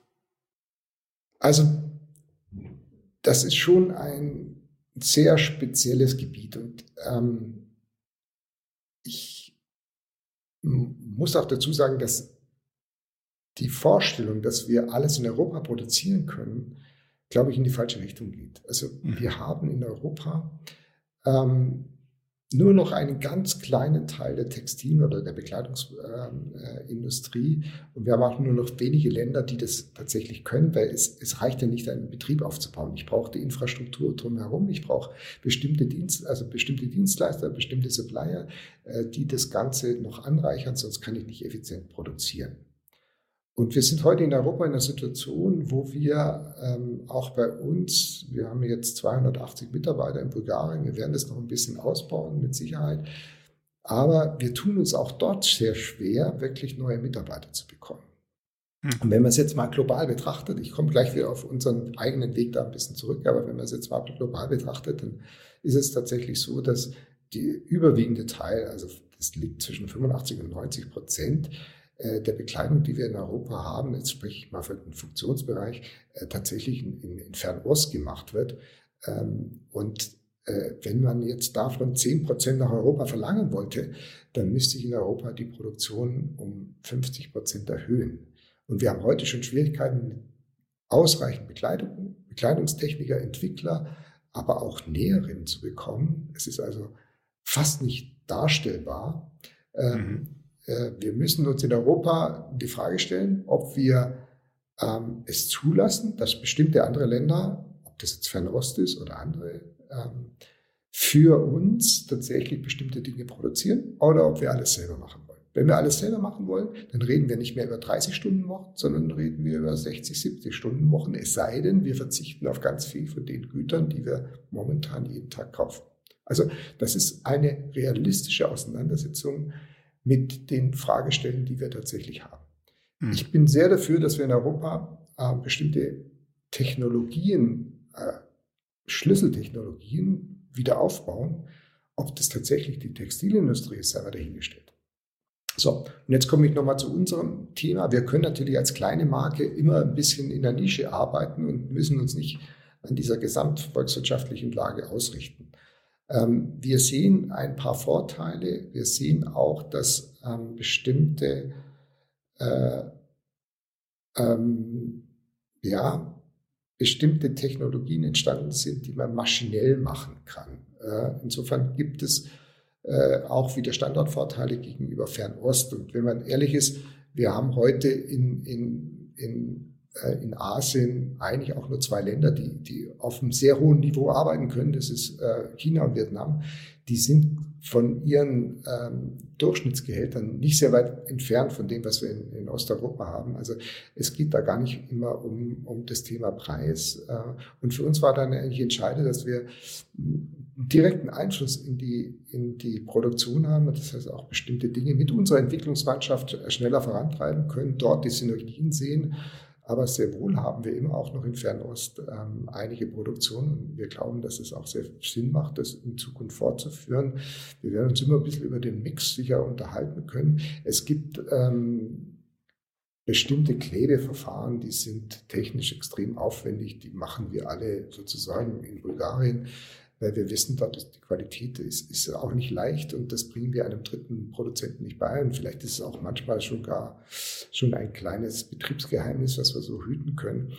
Ja. Ähm, das macht für uns eben für bestimmte Artikel sehr viel Sinn und auch für bestimmte neuere Entwicklungen sehr viel Sinn. Äh, wir können auch durchaus halbwegs wettbewerbsfähig ähm, dort produzieren. Es ist nur für die gesamte Branche keine wirkliche Lösung, es sei denn, wir entscheiden uns, dass wir sehr viel Textil machen wollen, aber dafür nicht mehr sehr viel in Chipindustrie oder was auch immer. Aber irgendwo müssen wir uns entscheiden in Europa. Und wir können nicht alles in Europa selbst herstellen. Das wird so nicht machbar sein. Ja, finde ich eine finde ich eine sehr valide Diskussion auch, ob das, ob es der Teil sein soll, auf den man sich dann wieder zurückbesinnt und, und ob man bestimmte ja. Technologien äh, quasi hier hält und, und bestimmte Teile auslagert. Ich, ich verstehe die Diskussion, weil es kommen viele Kunden und sagen, warum macht sie das nicht in Europa? Wir, wir machen tatsächlich 70 Prozent in Europa. Aber ich, ich will mich nicht hier darstellen zu sagen, als wir sind jetzt diejenigen, die die ähm, es geschafft haben in Europa und die anderen haben es nicht geschafft. Ähm, mhm. Für uns hat es ein paar gute Gründe gehabt, ähm, einiges in Europa zu tun und das, äh, wir haben auch das Glück, das als kleinere Marke noch gut äh, darstellen zu können. Aber es wäre jetzt fatal, daraus ähm, ganz viel Policy zu machen. Ähm, ich glaube, in Summe ähm, ist es auch ein Stück weit okay, wenn bestimmte Dinge, bestimmte Produkte außerhalb von Europa gemacht werden, wenn wir dadurch keine allzu großen Abhängigkeiten schaffen und trotzdem die Qualität und die Nachhaltigkeit stimmt und das können andere Länder tatsächlich auch. Wir sehen, dass gerade in China zum Teil wirklich äh, sehr nachhaltige Fabriken entstehen, also wird durchaus der Strom heutzutage äh, regenerativ erzeugt. Ähm, man kann über China politisch reden, muss über China politisch reden, aber wenn ich jetzt über, darüber rede, dass ähm, bestimmte Dinge in der Nachhaltigkeit schon gut funktionieren, dann sind auch Länder in Fernost auf einem sehr guten Weg und das dürfen, dürfen wir nicht verkennen. Und wie gesagt, für mich ist es wichtig, dass wir da insgesamt eine gesellschaftliche Diskussion führen. Was ist uns wichtig, dass wir in Europa produzieren? Was können wir leisten? Und wir müssen aber auch die Grenzen dessen können. Und wir werden nicht alles, was wir täglich konsumieren, in Europa herstellen können. Es sei denn, was ich sagte, unsere Arbeitszeiten sind ganz andere. Jetzt hast du vorhin ganz spannend beleuchtet, dass ihr noch gar nicht da seid, wo ihr gerne wärt, wenn es um das Thema Nachhaltigkeit ähm, geht, weil es einfach auch gar nicht geht. So, also Stand heute sind wir noch nicht in der Lage, ausgewogen oder sogar quasi ohne Fußabdruck zu produzieren. Und es ist ja ein Trade-off. Und jetzt hast du gesagt, ihr, ihr, versucht den so gut wie möglich zu, ähm, aus, zu auszubalancieren, aber es ist noch nicht in der Balance. Wie, wie, schaut ihr auf diesen konkreten Entscheidungsprozess? Was bezieht ihr ein in die Diskussion um zu sagen, diese, diese Jacke zum Beispiel ist, wäre zwar schön, so wie wir sie uns überlegt haben, und sie wäre auch funktional, aber wie wir die produzieren müssen, das lassen wir lieber sein? Oder, oder muss man da auch mal bei, bei Schönheit einen Abstrich machen? Wie, wie findet ihr euren Weg in diese, in die Balance quasi? Hm. Also, wenn man jetzt mal davon ausgeht, dass tatsächlich ähm, Bekleidung auch gebraucht wird und davon gehe ich jetzt mal aus. Mhm. Dann geht es sicher darum, wie viele äh, Bekleidungsstücke brauche ich in, in meinem Schrank. Ähm, muss ich für jede einzelne Sportart ein Bekleidungsstück haben? Ähm, kann ich das übergreifend tragen? Wie langlebig ist mein Bekleidungsstück? Das ist, glaube ich, das sind erstmal wichtige Fragen. Ähm, ja. Und dann ist halt so die Frage, wie, ähm, wie stark greife ich in die Natur ein? Ähm, wir haben tatsächlich ähm, heute mehr Lösungen als früher, wo wir ähm, mehr Naturmaterialien verarbeiten. Hanf ist so ein Thema, was äh, wirklich als sehr nachhaltige, äh, sehr nachhaltiges Garn ist. Es ist in der Mixtur mit Baumwolle äh, viel komfortabler zu tragen. Deswegen versuchen wir dort immer ähm, ähm, ähm Mischgarne zu machen. Ähm, aber Hanf ist extrem, äh, ein extrem wichtiges Produkt, weil es auch funktional sehr gut ist. Wir, wir arbeiten ja auch, ähm, das tun andere auch, meinetwegen Merino-Wolle. Ähm, es gibt ähm, Teile, die auch aus Holz hergestellt werden. Ähm, also es gibt erste Ansätze, wo man mit Naturmaterialien arbeitet, die man auch in der Funktion sehr gut einsetzen kann. Das ist, glaube ich, noch nicht am Ende. Was wir parallel machen, ist, dass wir versuchen, wenn Kunststoffe schon bestehen, dass wir sie wiederverwenden. Der größte Teil inzwischen unserer Kollektion, der aus ähm, Kunststofffasern äh, hergestellt werden wird, äh, ist äh, aus recycelt äh, Kunststoff. Und das ist, glaube ich, auch ein, ein ganz wichtiger Schritt in der heutigen Zeit. Und das Dritte, was, glaube ich, ähm, eben auch sehr wichtig wird, ist, wie schaffe ich es, Produkte wieder in den Recyclingprozess zurückzuführen? Sprich, äh, da geht es darum, dass wir heute schon Produkte ähm, erstellen, die auch recycelbar sind. Die, also diese Recycelfähigkeit spielt da eine entscheidende Rolle, ähm, damit ich es auch später in den Kreislauf wieder zurückführen kann. Ähm, da muss man ein paar Kriterien beachten. Das ist nicht überall so. Äh, wir haben uns auch von ein paar Materialien verabschiedet, die das nicht leisten können. Da möchte ich jetzt keine Namen nennen, aber es, äh, das ist wichtig, dass es hinterher kein Sondermüll ist, sondern sehr wohl als reines Material wieder in den Kreislauf zurückgeführt werden kann. Okay. Und dann sind wir sehr wohl auch in Zusammenarbeit mit äh, in der Autobranche ist, ich denke, gerade ähm, wirklich eine Erkenntnis entstanden, dass wir bestimmte Lösungen nur gemeinsam schaffen können. Und da gehört das Recycling-Thema dazu. Also wie können wir auch Produkte wieder in den Recyclingprozess zurückführen. Aber natürlich, wenn man anfängt, ich muss versuchen, Produkte möglichst langlebig zu machen, ich muss sie recycelbar machen, ich muss versuchen, möglichst viel Natur in meine Produkte hereinzubekommen, so dass ich meinen Fußabdruck äh, sehr gering habe. Es sind, Stand heute, immer noch Grenzen gesetzt ähm, in dieser äh, Industrie, aber man kann sehr wohl sehr viel machen und ähm, da versuchen wir zumindest ähm, einen ordentlichen Job zu machen, der äh, uns ähm, ja auch ein bisschen jeden Tag mal in den Spiegel schauen lässt, äh, wenngleich man da nie ähm, 100 Prozent schafft und auch äh, immer so ein bisschen ein kleines schlechtes Gewissen hat man, muss man haben, sonst wird man da nicht weiter aktiv werden und äh, da ist man noch nicht am Ende. Aber also finde den wichtigsten Part, dass du, so wie du es quasi beleuchtest, einfach zu sagen, so, es ist eine Illusion, wenn wir sagen, wir können alles hier lokal produzieren und wir können es ohne eine Veränderung der Kultur und der, und der äh, Arbeitsethik und wir können es auch ohne Fußabdrücke und Hauptsache es steht im Katalog schön, aber in der Realität stimmt es gar nicht, sondern halt in der Realität drüber zu sprechen und zu beleuchten, wie ist denn das denn eigentlich? Und wenn wir eine Jacke haben wollen, in der es nicht reinregnet, dann haben wir bestimmte Konsequenzen, die damit verbunden sind und wie kriegen wir die sukzessive langsam runter. Ähm, das ist, glaube ich, der einzige Weg, der der offen und ehrlich auch in, im Diskurs mit dem Verbrauchenden sozusagen funktionieren kann und hoffentlich, hoffentlich dann dazu führt, dass alle am gleichen Strang ziehen. Ja. Also wir haben das in der Tat, ähm, gerade wenn man über, über die heutige DWA-Technik, das ist die Ausstattung von einer regendichten Jacke, die dazu führt, dass sie wirklich äh, dicht ist, die, äh, dass die keine Fußabdrücke hatten. Wir haben heute Techniken, die äh, das sehr gut abbilden können. Wenn wir aber wirklich die 100%-Lösung haben wollen, die nach 50 äh, Stunden Sonneneinstrahlung immer noch zu 100% funktioniert, dann wird es sehr schwierig mit den, ähm, mit den ja, nachhaltigen Themen und gewisse Kompromisse müssen da geschaffen werden. Äh, ich glaube, dass in der Gesellschaft da auch ein gewisses Umdenken stattfindet und nicht jeder muss wirklich mit der Ausrüstung an den Nordpol gehen.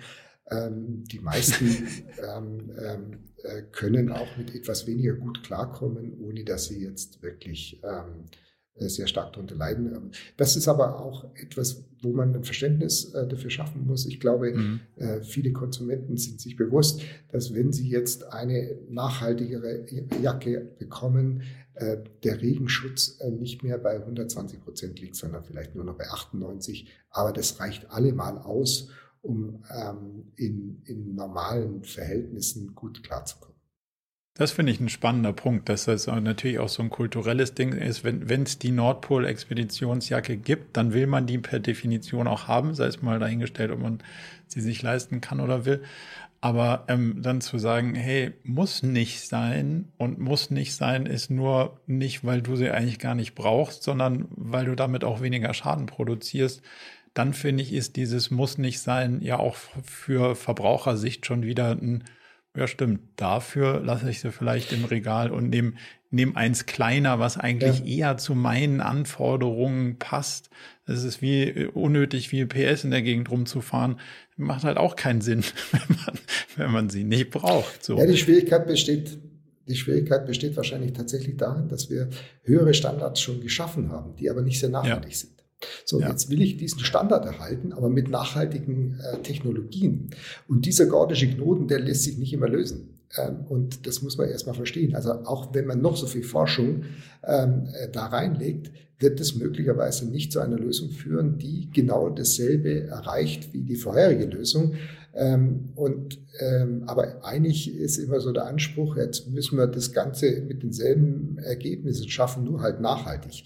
Und da, glaube ich, äh, müssen wir noch mal ein bisschen drüber diskutieren, ähm, äh, ob das überall machbar ist, beziehungsweise für Verständnis werben, dass es eben nicht so ist, weil es ist ja. tatsächlich, gibt es Grenzen, ähm, die, äh, die sich auch so nicht springen lassen.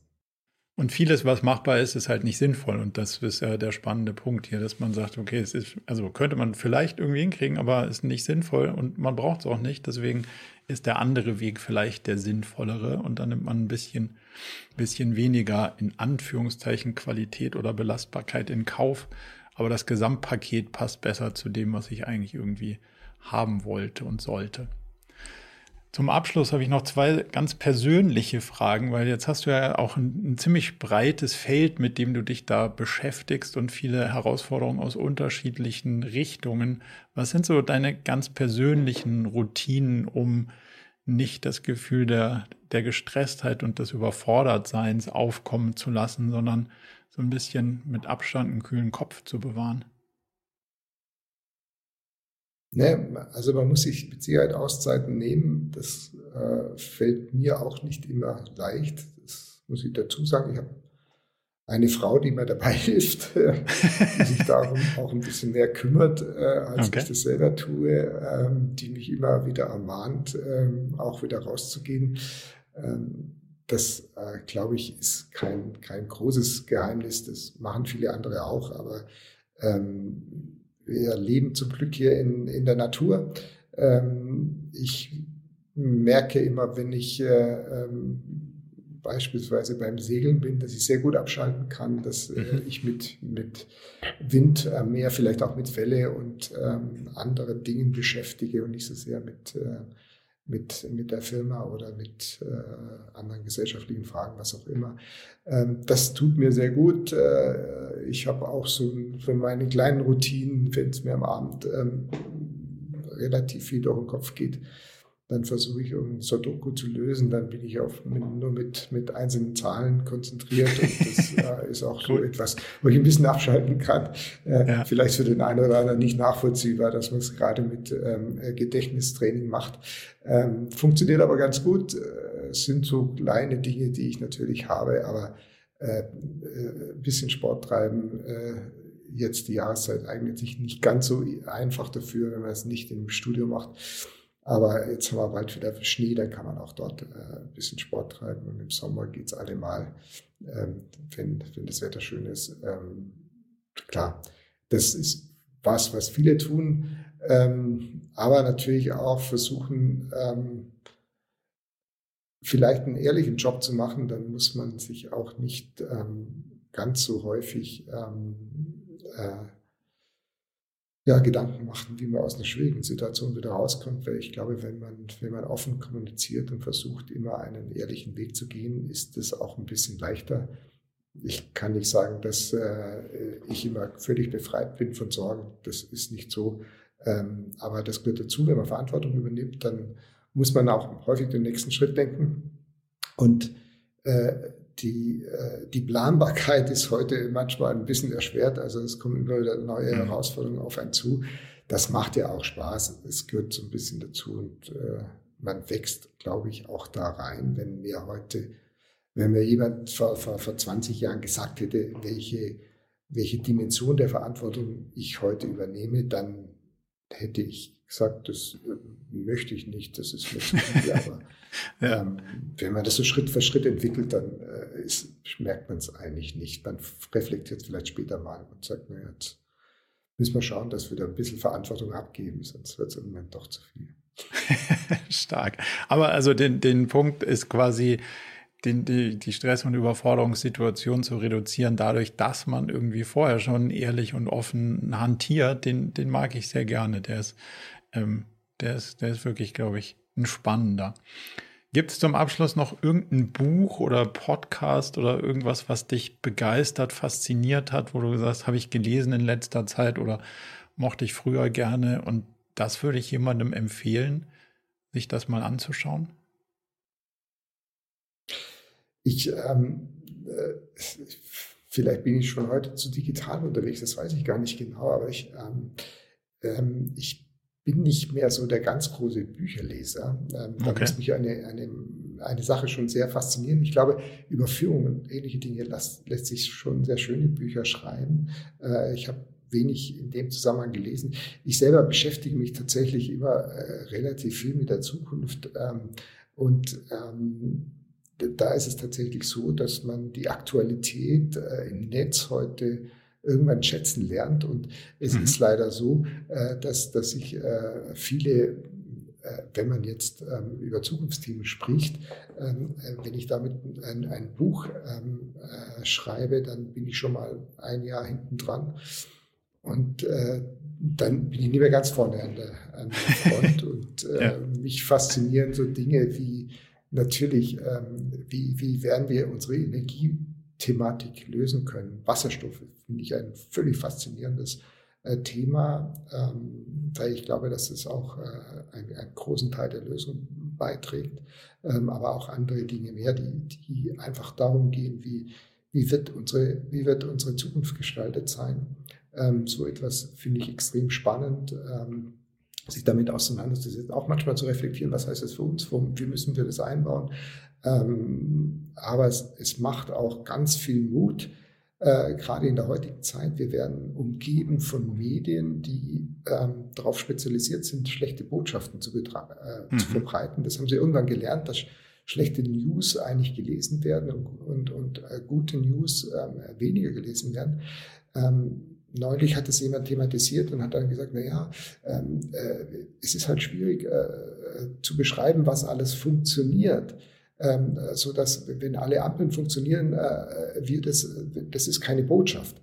Das ja. finde ich falsch. Wir, wir, ich glaube, wir brauchen in der Medienlandschaft heute ähm, ähm, eine, ja, äh, mehr, mehr Berichte darüber, wie wir die Zukunft gestalten können. Und da gibt es ganz viele Lösungsansätze bereits. Aber dar darüber zu berichten, das finde ich spannend und das wird aus meiner Sicht viel zu wenig gemacht. Also ähm, ein, ein Journalist muss keine Lösung anbieten, aber er kann sehr wohl diese Lösungen, die bereits bestehen, ähm, darüber berichten.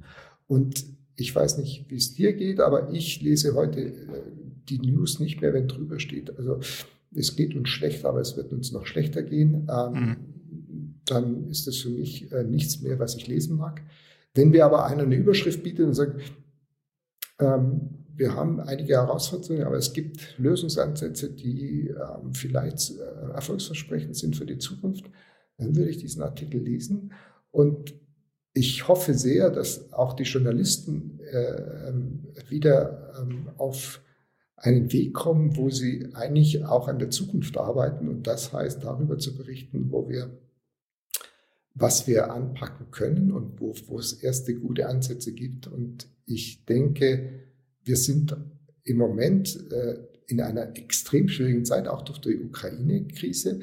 Aber genau diese Krise gibt uns ganz viele Chancen, dass wir viel schneller in äh, Energien reinwachsen, die für uns, glaube ich, überlebenswichtig werden und äh, wenn wir diese Chance ergreifen, dann wird es am Ende sogar was Positives haben, auch wenn es ein paar Jahre vielleicht etwas ähm, ja, weniger Wohlstand ermöglicht. Aber in, auf lange Sicht, glaube ich, ähm, haben wir da auch viele Chancen draußen. Und es gilt, es gilt, diese Chancen zu ergreifen.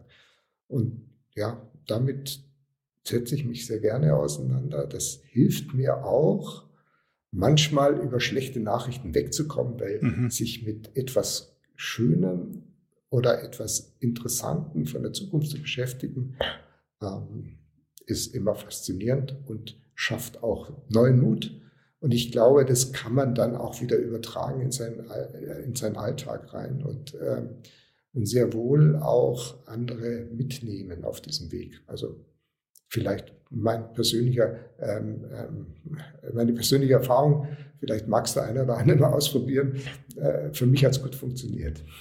Hervorragend. Also teile ich sehr, dass wir wieder ausge, ausgewogenen Journalismus brauchen und vor allem auch Medienkonsum, der nicht nur immer Clickbaits provozierende Überschriften sozusagen unterstützt, sondern auch, dass man sagt so, ja, Herausforderung erkannt, aber lass mal lieber schauen, wie wir sie lösen können. Das mag ich auch gerne, die, die Haltung. Klaus, ganz herzlichen Dank für deine Zeit. Ich weiß, wir könnten Sehr sicher gerne. noch, wir könnten sicher noch viele spannende Themen gemeinsam beleuchten, aber für den, für den Moment würde ich, würde ich an der Stelle vielen, vielen Dank sagen für die Einblicke und deine, das Teilen deiner Gedanken und freue mich sehr, wenn wir uns vielleicht sogar mal zu einer Fortsetzung oder persönlich auch zusammenfinden. Vielen, vielen Dank für den Besuch. Immer gerne. Ja, ich danke für die Einladung. Gerne. Bis bald.